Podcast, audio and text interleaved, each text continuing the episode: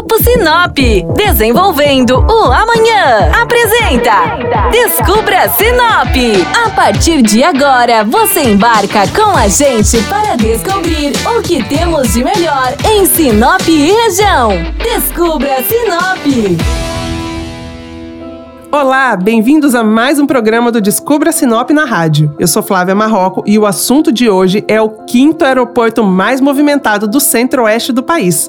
Isso mesmo, o aeroporto de Sinop. Você sabia que o aeroporto João Batista Figueiredo está no ranking dos cinco aeroportos com maior número de passageiros do centro-oeste?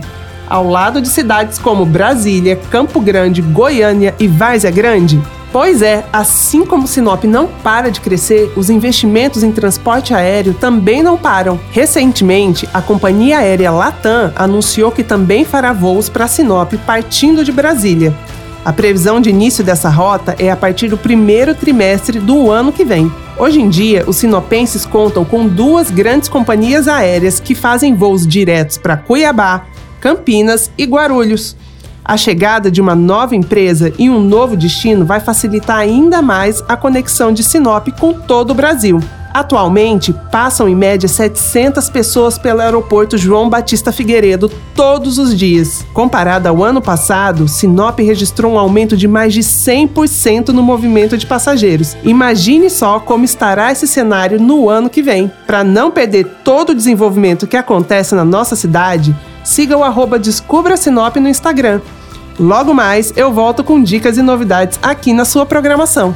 Até lá!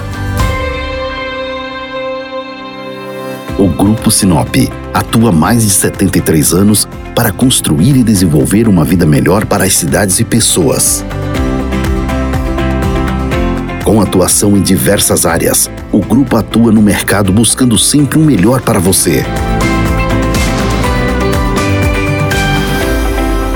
Grupo Sinop, ajudando você a descobrir Sinop.